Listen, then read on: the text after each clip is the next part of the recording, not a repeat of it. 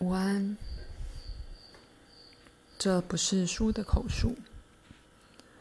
如果鲁伯和你讨论他对身体的不信任，会有相当的帮助。故此，表达在你们关系的架构内的那些感受，那些感受不该以不赞同来对待。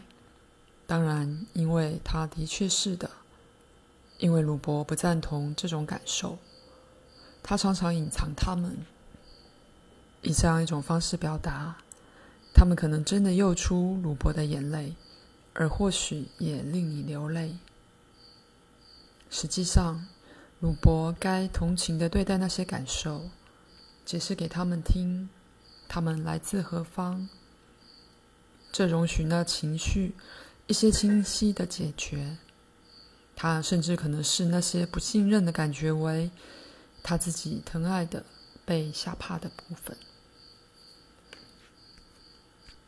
然后再次的同情的对自己的那个部分说话，告诉他，他为什么不必再害怕，而在言辞和情绪上强调，自己被吓怕的部分现在不再需要防御，却能允许他自己自由和自然的表达。这些建议，如果付诸实行的话，其价值会是相当可观的。告诉鲁伯，在我们的下一节，我将再开始书的口述，包括谈越来越好的药的资料。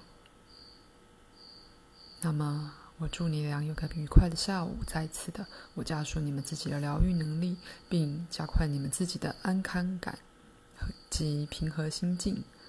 我给你们的建议是相当强而有力的。